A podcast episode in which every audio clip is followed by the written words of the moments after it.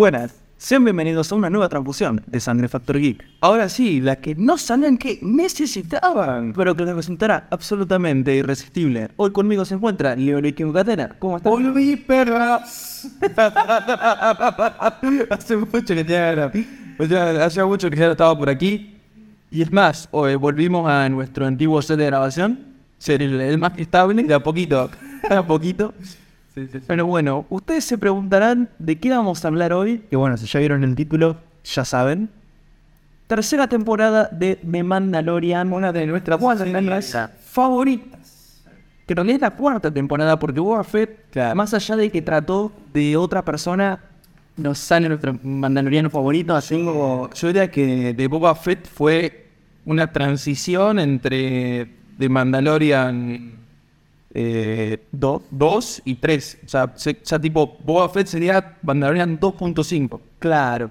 Pero, a ver, Boba Fett, ya lo hablamos en su momento, a mí me gustó mucho. A mí también me gustó muy bien. A mí me gustó todo su capítulo medio lentones, pero se lo eso adentro de todo. Fue todo bien, todo bien. Comparado con estas cosas que estamos revisionando en Last of Us, eh, me viene gustando mucho. y de Last of Us, bueno, eso lo hago después. Cuestión. ¿Qué forma, de, o sea, ¿qué forma de empezar una serie? O sea, todo bien tiene que ser de Mandalorian, porque comparado a otra serie de Star Wars, que se caen un poco a pedazos, como hacemos nosotros acá en la Argentina, que sería que From the Saturday, o que carecen de, de la calidad que Star Wars exige, Mandalorian hace casi todo bien. Pone toda la carne al asador. Capaz que las esquinas se le queman un poquito. Sí, no te digo que no. no es perfecto, obviamente ningún producto es ínfimamente perfecto, pero de Mandalorian por la temporada 1 y la temporada 2 se acercaron bastante a la perfección. Exactamente, que es raro viniendo de Disney.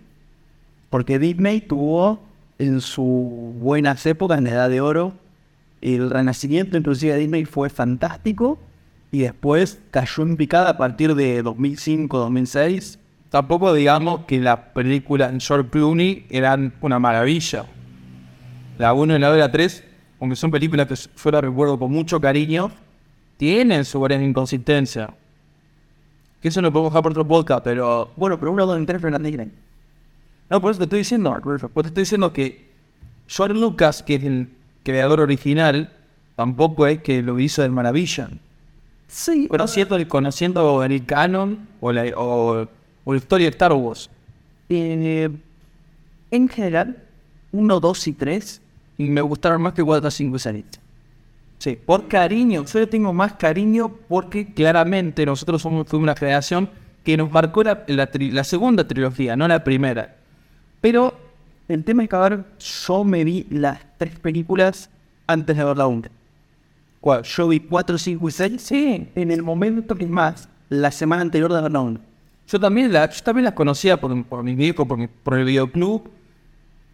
A lo que yo voy, que yo lo tiré como comentario así extra, es como que tampoco nos va a bastardear tanto ahí, aunque se lo merece, pero hasta el mismo, hasta el mismo yo, yo me, tenía pedazo. John Lucas tuvo su cierta inconsistencia en su propia historia.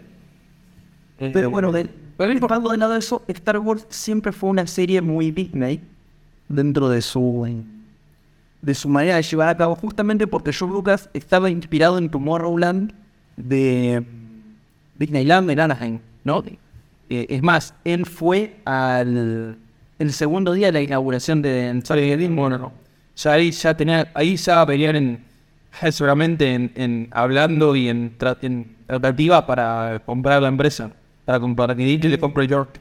Tomás, él vio Lucasfilm, él vio Tomorrowland y dijo, me gusta, pero esto podría ser mejor. El parque, ¿sí? Ace Wing. La película que en Disneyland, ustedes tienen varios. La película será de pedazo, la de Tomorrowland.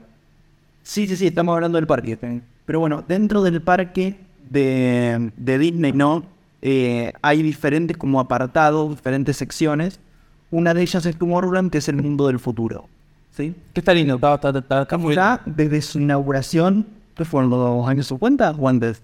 Años 50. La inauguración de la Disneyland. Cumplió 50 años cumplió ahora los, los parques.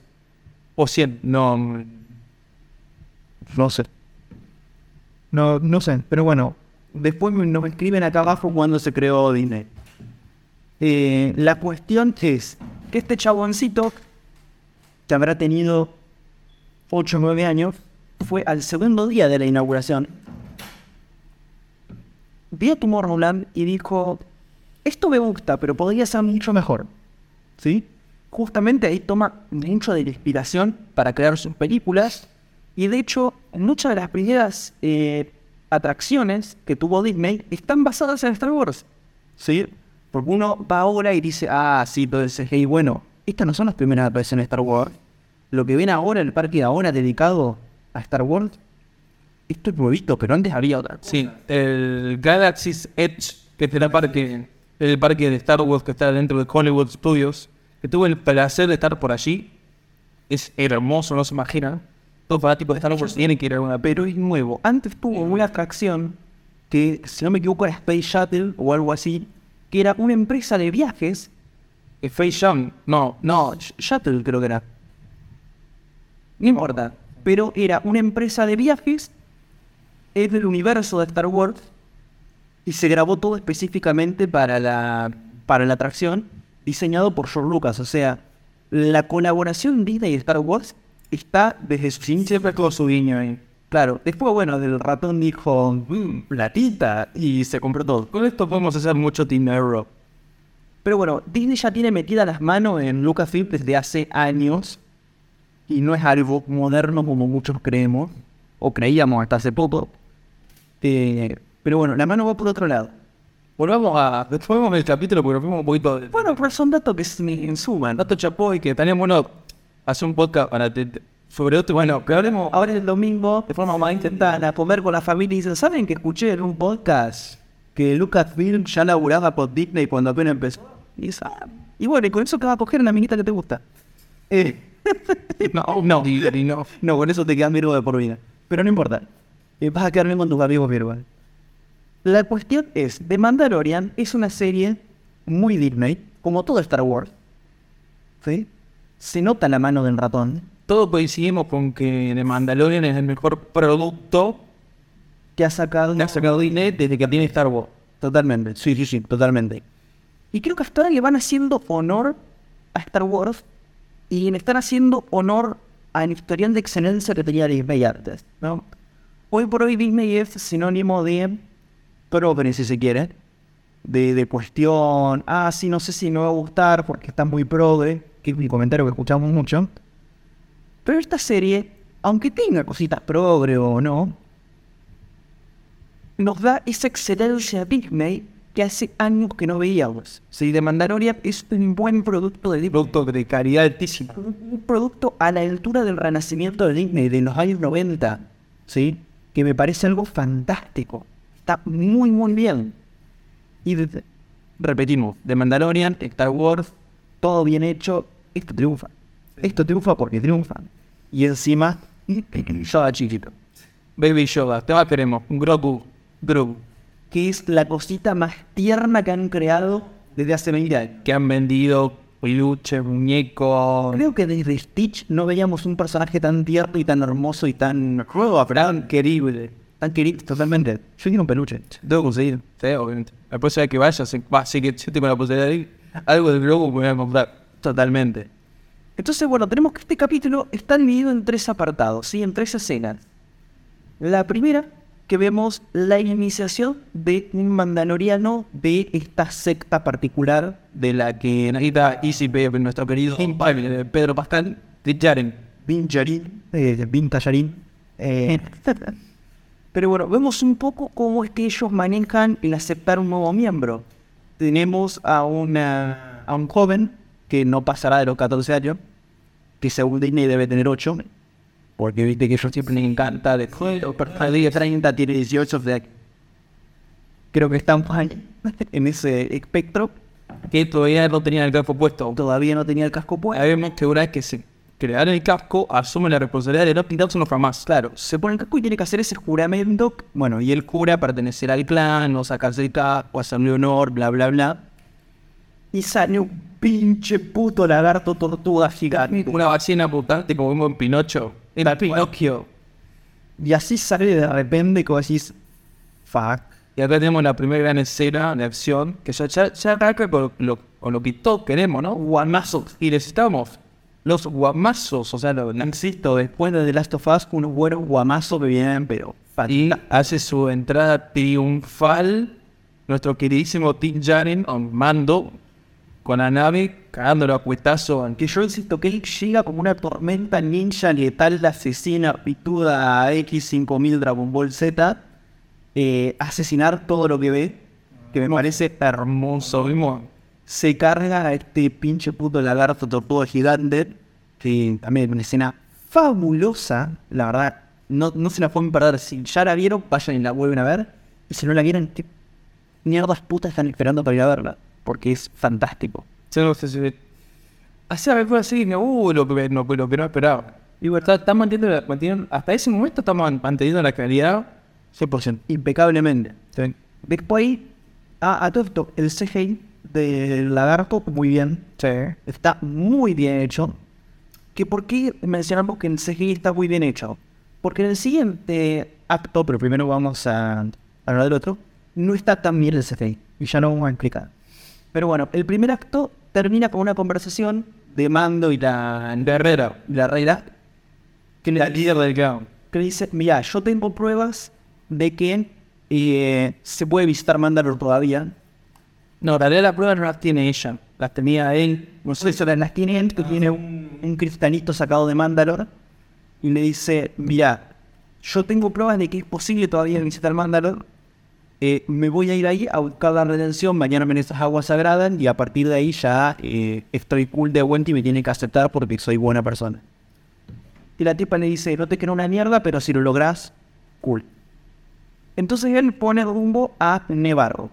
Sí, Nevarro es un planeta que está en el Outer Rim, en el anillo exterior de la que como todos sabemos es un lugar bastante terrible para la vida, ¿no? Están los mundos menos civilizados en el borde exterior. Sí, está alejado de la República, del Power Station. Es como, son como Golden Independiente, ¿no? Planetas Sí, independientes. en general son planetas independientes y bueno, Nevarro está triunfando, este planeta, como un puesto de comercio independiente que no, o sea, no depende ni de la República, ni la- de la Confederación de Comercio, no, no depende de nadie. Entonces está triunfando, está muy exuberante, ha crecido. Eh, Mando aterriza su nave, sí, esa nave de la escolta real de Naboo. Bueno, te hago una pregunta.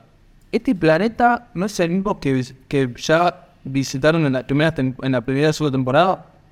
Claramente. Claro, el negro está como líder. Claro, el negro está como líder. Que el negro es el, el negro como el... Bueno, no digas negro, no blanco que Donda se ofende.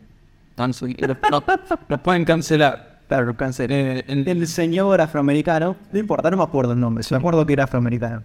perdón, chicos, pero... O chiques, no, no me acuerdo el nombre. Pero... Esto es Argentina, acá negro de cariño, no jodas. Claro, nosotros no le decimos negro a, a la gente de piel morena, sino... Onda, mi abuela me dice a mí negrito y bueno, No pueden. Claro, acá es muy normal que la gente usa apodo negrito o negro, pero de cariño. Eh, cuestión, y aparte, si quieren ver corrección política, se, eh, ah, corrección política se puede ir a Disney, no me jodas. Juanetis. El, bueno, el señor este oscuro. No, ese, ese bueno, bueno. El señor de Bueno, este chabón, que es ahora el líder aguacil. era, era el traficante, sí, el- el- el- como el narco de, de la mafia en ese momento de la primera temporada, este quien consiguió el laburo de él. Que más, él, le- él le encomendó el laburo, o sea, el tra- laburo, sea, como el trabajo que nos vendía, de, de droga, weón. Claro. Y ahora lo vemos que agarró unos pesos y ahora es líder de su comunidad. Sí, no sé, no te explica nada cómo el tipo llegó a, estar, a ser líder, pero no, no le importa en realidad. Pero bueno, claro, que en el que llegó. Sí. Vemos que, el- vemos que, en la, que ese mundo o esa ciudad avanzó muchísimo desde la primera temporada. Lo que pasa cuando eliminan los impuestos, ¿no? Llega la nave de mando a Nevarro, esa nave de Naboo, de la escorta real de Naboo, divina, toda hecha en plateado, hermosa, preciosa, como ya la vimos antes. Cada vez me gusta más cada vez que la veo. llega, se baja, camina un poquito por las calles, ¿no? Y acá vemos la única cosa que yo le voy a criticar a este capítulo, que es unos monitos en un árbol, ¿no? Que son una especie extraterrestre, que claramente son marionetas. ¿Sí? ¿Sí?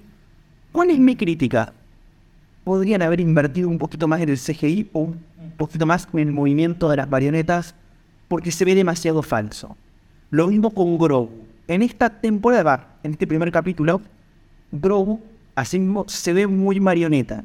Yo sé que es una marioneta y está perfecto que lo sé, y me encanta que usen marionetas. Pero habría que trabajar un poquito más en el tema de la naturalidad del movimiento. Creo que está fallando un poquito eso. Dejando de lado eso, Que yo te, yo te comentaba que tal vez la, la serie está apelando a la nostalgia o realmente que la primera trilogía le da ese toque de, de movimientos bruscos por la trilogía. O estos, estos monitos que, que serán y son una especie de extraterrestre aparecen en, en la, en la primera trilogía original. claro. Está bien, o sea, me gusta. Ok. Pero teniendo en cuenta todo el contexto que viene tan bien, y podrían haber puesto ahí unos dolarucos más. Cuestión, la- lo más importante que sucede en esta ciudad es que él, a, a de Amorin Jarin, se le ocurre o se, se encapricha que él quiere un, eh, de- o sea, sería un androide para que lo acompañe a Mandalor y quiere justamente el que aparece en el primer capítulo de la primera temporada cuando van a rescatar a Grogu, que era un... Eh, Ahora sí el asesino. No me acuerdo cómo se llama el modelo, pero está la estatua en la ciudad, para el que no se acuerda, que es el que aparece en el primer capítulo de la primera temporada, que es el mismo en rescatado, y bueno, deciden eh, poder revivirlo, ¿no? Intentar formar un movimiento de vuelta, resucitarlo un poco. Y acá aparece un guiño, un guiñazo a la, a la última trilogía que hizo Disney, que aparece este tipo de, no sé, peluche, de, eh, Sí, son gnomos de Star Wars, ¿no? El que juegue rol, como juego yo que soy un enfermo de mierda, ya me paso en Virgo, y Juan Rol, que vienen a ser los gnomos, ¿no? Criaturas chiquititas que manejan la tecnología. Sí, de toda la vida. Que es el que hackea a C-3PO, C-3PO, en la, en, en el otro episodio de Rise of Skywalker, claro. Bueno, fue un personaje muy querible, creo que fue el, más querible de, de, de la nueva, de la nueva trilogía. Era con Robotito, porque era muy tierno. El Robotito era hermoso, era muy tierno por eso. Eh, así que bueno, vemos esa parte que me gustó bastante. Y aparte lo tenemos a Grogu usándolo de peluchito, ¿no? Abrazándolo como... Oh. ¿Quién arte meme de Lisa era? Oh, ¿qué le dijo este tal, este tal gran experto en, en, en robots androides exactamente? Que los circuitos de memoria estaban eh, de navegados, estaban en la B básicamente, eh, no, no servían y que tenían que conseguir un circuito nuevo que era muy difícil, pero Dicharen dijo de alguna forma lo voy a conseguir. Básicamente yo creo que la, la trama de los próximos episodios va a ser eso, ¿no? Claro, sí, el- la memoria del Pedroide es el McGuffin que va a hacer avanzar la historia, claramente. Lo logra, lo logra resultar, viste que sí lo, lo reactivan, pero tenía memoria antigua de, la visión que le habían dado, entonces lo quería, lo quería Desconocer el pibe. se, lo desconoció, digamos, lo quería retener a, a Grogu, viste, quería matar a todos. Y bueno, él tuvo que disparar. Y entonces, bueno, y ahí se desencadena esto de, bueno, tenés que buscarme la memoria, bla, bla, bla. Y esto terminamos en un tercer acto donde Mando va a buscar a la princesa Marvel. Si no olvidamos de una pequeña, el pequeño combate con los piratas. Bueno, hay un pequeño... Fue relevante, pero estuvo bueno. O sea, fue bueno, tipo una pelea con los piratas dem- demostrando lo grosso que es Mando y el negro. Eso nos volvemos a decir en Nevarro. Y están unos piratas como que vienen a decir, ah, pero todo esto lo conseguiste gracias a nosotros. Y Mando le dice, chúpame el culo.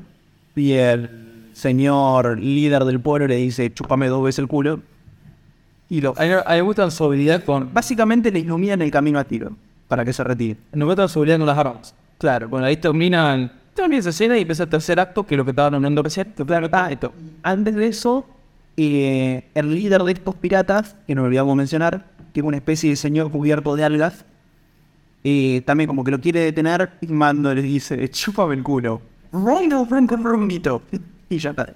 Y se lo pasa por el culo. Ah, sí, cuando va, cuando está más como la, la nave nodriza, donde está el jefe de los piratas, Creo que entra el hiperespacio, ¿no? En el... Entra en el hiperespacio, sí, sí. Y a todo esto, en el hiperespacio, vemos a las ballenas hiperespaciales. Muy bueno. Guiñazo a la serie de Clone Wars. Guiñazo. No solo a la de Clone Wars, sino también a Rebels. Esa parte estuvo muy buena. Estuvo excelente. Para los que no saben, que no conocen mucho del lore, los humanos desarrollan la tecnología hiperespacial copiando estas ballenas y siguiendo las los caminos que seguían estas ballenas para establecer las rutas hiperespaciales. Genial, trata sobre vino. Eh, Y pues, el arte es muy corto. Eh, muy cortito, vemos que Mandalore llega a un planeta que, si dijeron el nombre, ni me lo acuerdo. Decían que era un, que era un, plan- un planeta dentro del sistema mandaloriano. Claro. Lo único que sabemos. Y acá tenemos a la princesa mandaloriana, que vemos que está en declive. Era la que quería recuperar el sable de Funo. ¿Saben? Eh, sí, ¿no? Sí, la, la princesa que nos vemos en la primera o segunda temporada. Sí, sí, aparece. Es la que hizo que quería ser oscuro, pero se lo gana Mando por derecho, por la pelea que tuvo con, con Moff Gideon. Sí, ¿no? Como él, tuvo, como él retuvo el sable, la única manera de quitarle el sable ¿viste? en esta cultura mandaloriana era pelear y quitárselo. Plan por la Harry Potter de su hermana de mago, ¿no? Claro. Y bueno, esta chabona le dicen, eh, mirá papi, no estoy a la vez. Y Mando le dice, pero yo estoy la Mandalor, vení acompañame y con tu gente que me siga. Y la mina le dice, mira, no me siguen, si querés que te sigan, andá y buscalo vos, vos el sable. Prende el sable y te van a seguir. Claro. Dice, pero yo voy a ir a Mandalor. Y la loca le dice, no, pero está envenenado, es una mierda eso, pura... Sí, no, está pura mitad. Está saqueado, envenenado y destruido. Claro. Dijo, bueno, yo voy a demostrar que no está envenenado y terminar el capítulo. Mando le dice, voy a hacer lo que se me canta el forro en culo. Y termina el capítulo. Hermoso capítulo. Lo amé. Mucha acción. eh, las actuaciones estuvieron perfectas en CGI, dejando de lado Sí, la manita, pero es la parte de Nevarro. casi relevante. Estuvo muy bien. Grogu, que es la cosita más tierna y hermosa del mundo universal. Eh, nada, todo bien. Todo bien. Sí, sí, sí. Sí, bueno, como primer capítulo estuvo, que estaba, estuvo muy interesante. Y bueno, se viene una otra temporada de podcast muy hermosa con The Mandalorian. Eh, ya estamos por terminar la de Last of Us, que arrancó una bomba. que disfrutamos muchísimo. Y bueno, terminó. Esperemos, no, no. Arimar de... En ese caso, en ese caso también se lo fue, pero esperemos que ahora, este domingo y próximo, con que termine la temporada, yo creo que no. Bueno, creo que falta más. Este el 8 Sos, faltando más. Así que empezamos una hermosa temporada de Star Wars. Y qué mejor que con The Mandalorian. Ojalá que vamos a tener una buena temporada Marvel, porque hasta ahora no te gusta. sería nada. Y más, yo estoy pensando en darme de baja de Disney porque no, no están subiendo nada que sí. Otro podcast que llamamos es Cuanto Maña, que la verdad que la fase 5 arrancó. Flojeseman. Parece que. No puede ser La fase 4 fue muy mala y la fase esta parece que viene por el mismo camino. Y Avatar 2 que no quedó entero, que Sí, que ni la un momento que tengamos ganas. Y la, bueno, va, después de eso te quedó con otro podcast. Lo único que se rescata de la nueva fase están el actor y todo, pues, bueno, Bill Flatterman. por eso desde Lovecraft me, se me enamoré de él. Así nada, bonito. Antes de terminar, le mandamos un muy feliz cumpleaños a uno de nuestros seguidores, que es Cynthia. Cintia, sí. Sí, que tengas un muy feliz cumpleaños, te lo desean la gente de San Luis. Ya, ya fue el cumpleaños, pero le deseamos que... Pero bueno, lo estuvimos grabando y ahora que grabamos, que tengas un muy feliz cumpleaños. Y otra dedicatoria a nuestra queridísima... Reina del Terror, Tamara Salguero, que tengas un muy feliz cumpleaños.